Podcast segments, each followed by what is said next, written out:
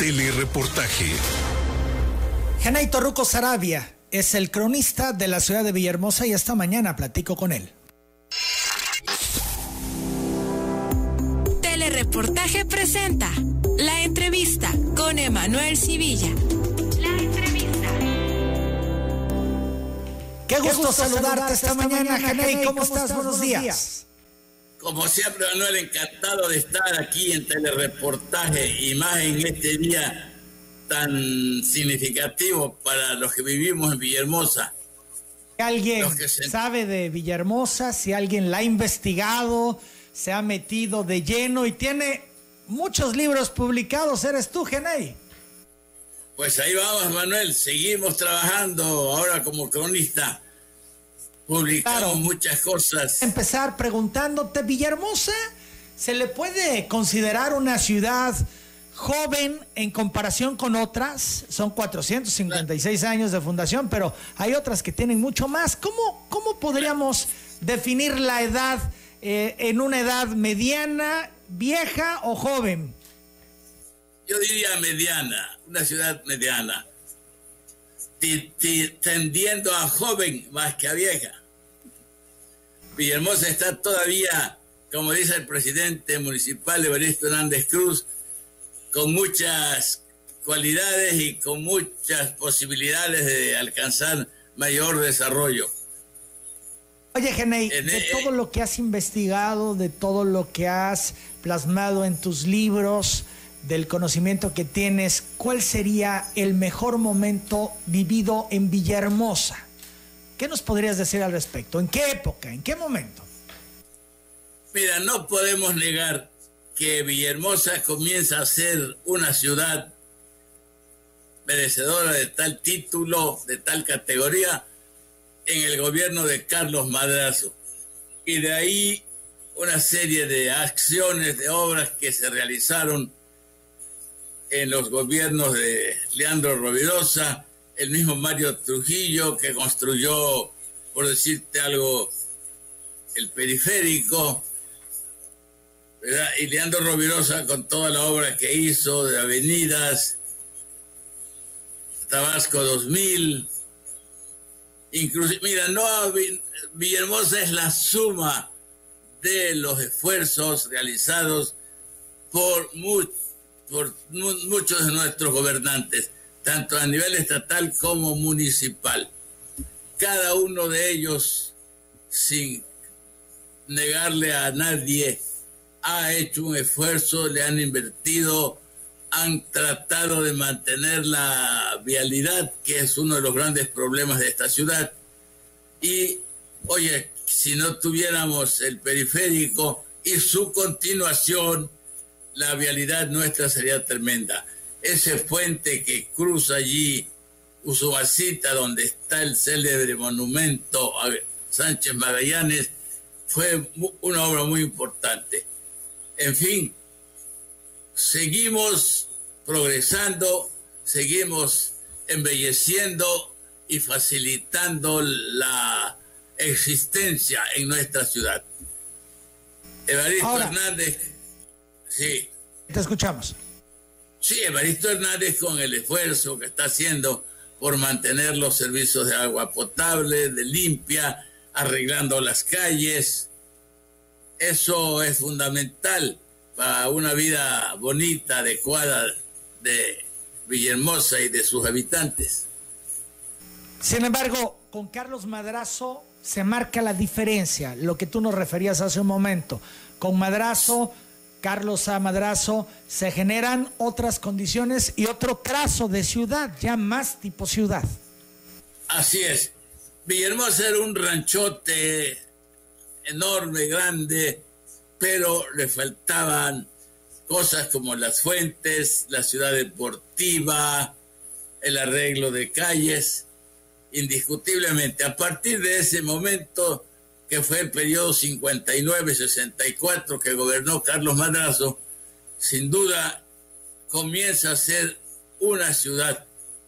Y claro, vienen los demás gobiernos que convierten a Villahermosa en una ciudad de servicios, que ha como la puerta de entrada al sureste realmente, aquí estamos nosotros, lo he dicho en algunos de mis trabajos publicados, que Villahermosa tiene todo lo que quieras. Cualquier persona que llegue encuentra muy buenos hoteles, restaurantes, bares, los servicios de comunicación de primera, muy buenos programas radiofónicos como telereportaje XDT, bien informada la gente. Todo eso caracteriza ya a Villahermosa para convertirla en una ciudad moderna de mediana edad, como decíamos. Estamos platicando con el cronista de la ciudad de Villahermosa, Genei Torruco Sarabia. Genei, eh, Villahermosa en todos estos años ha vivido momentos dramáticos. Eh, ¿Cuál sería para ti el más significativo, el que más le ha impactado, el que más le ha marcado? Sin duda la inundación de 2007.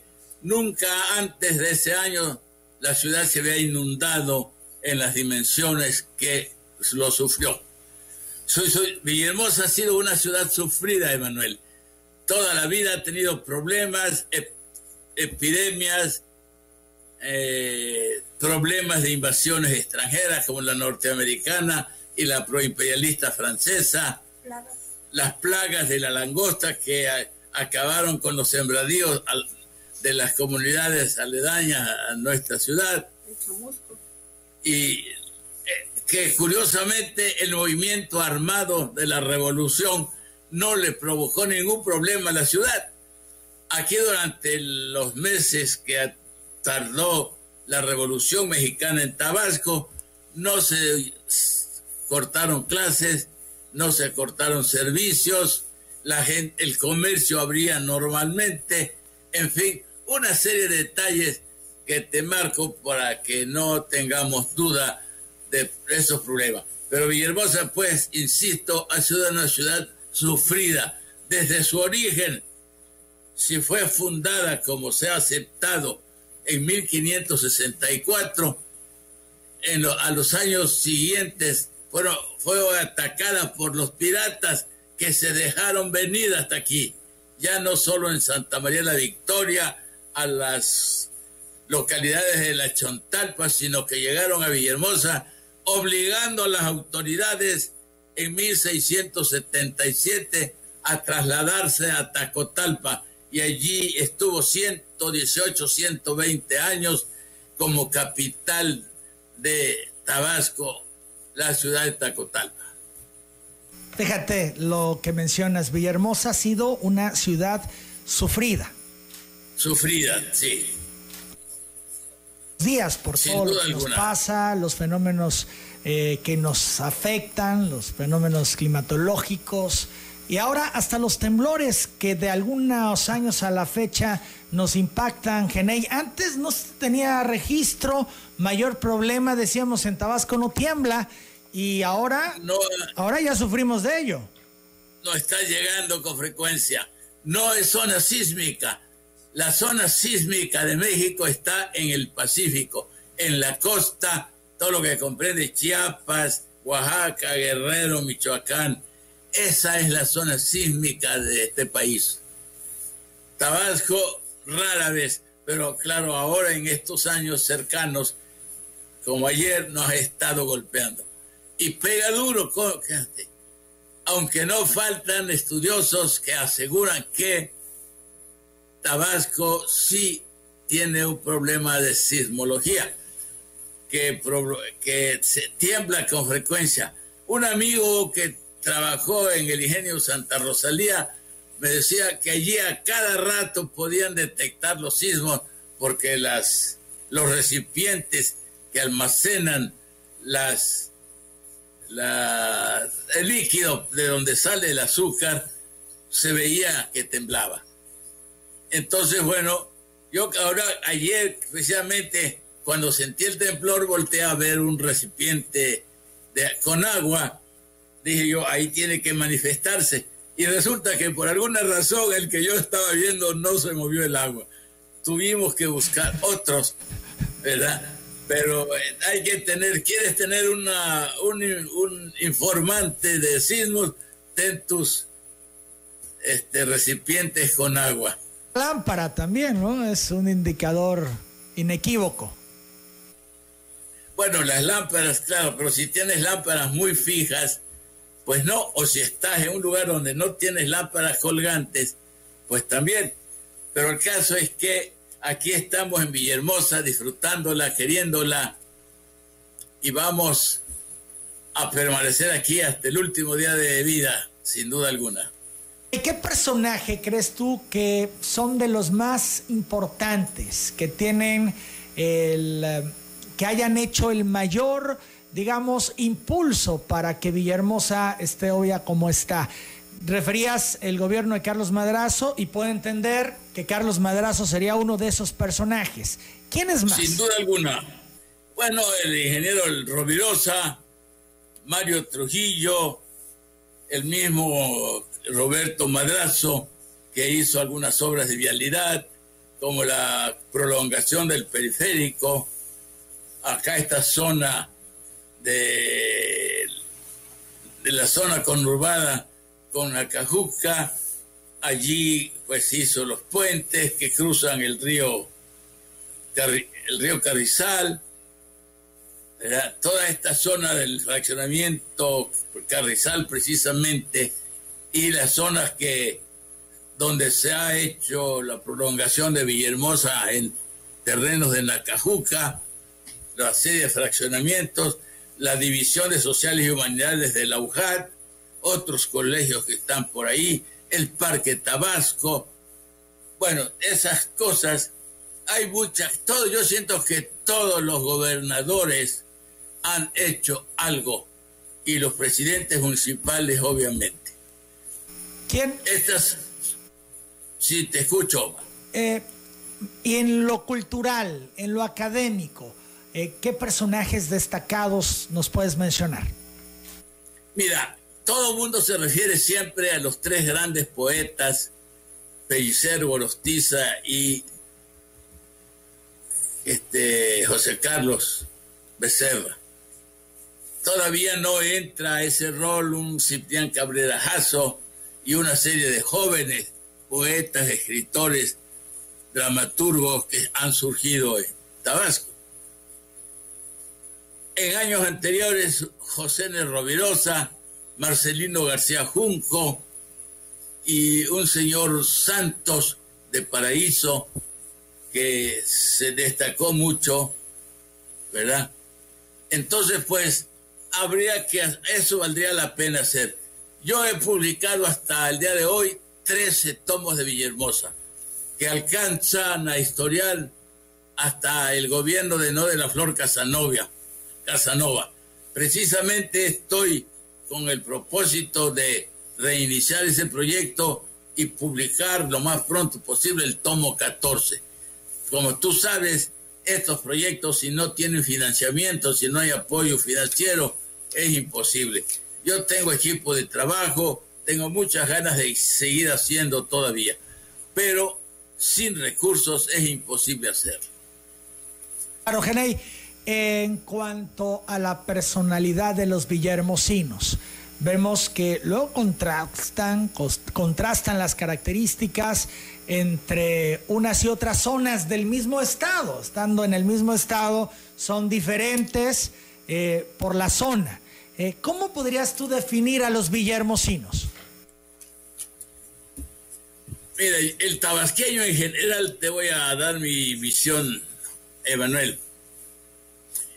Es una gente que tiene una imagen exterior de ser atento, amable, amigable, muy buen, este, buen anfitrión y pero desgraciadamente el tabasqueño es extremo a cómo se comporta de manera amigable, atento, de repente reacciona muy negativamente, agresivo, grosero, ataca, y esas cosas pues también depende del nivel cultural, de las lecturas.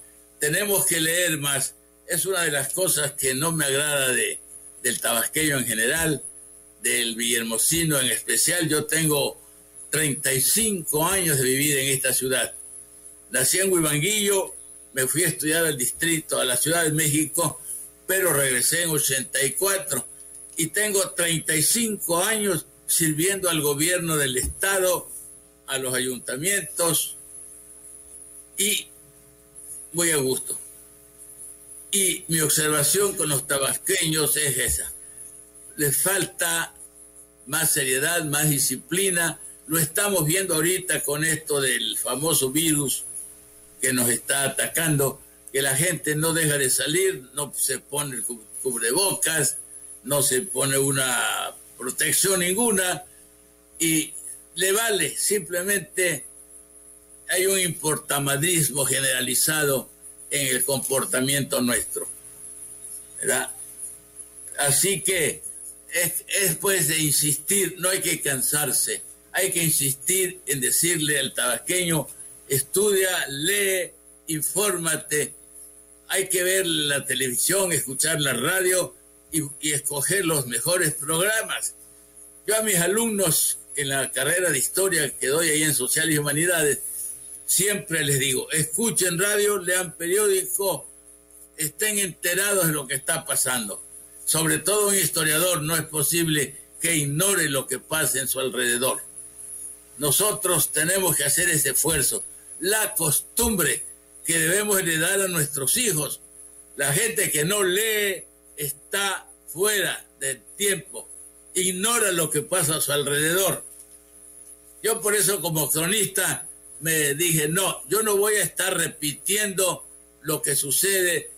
La gente que quiera eso, que lea periódico, que se compre un periódico, que escuche telereportaje y con, con eso resuelve el problema.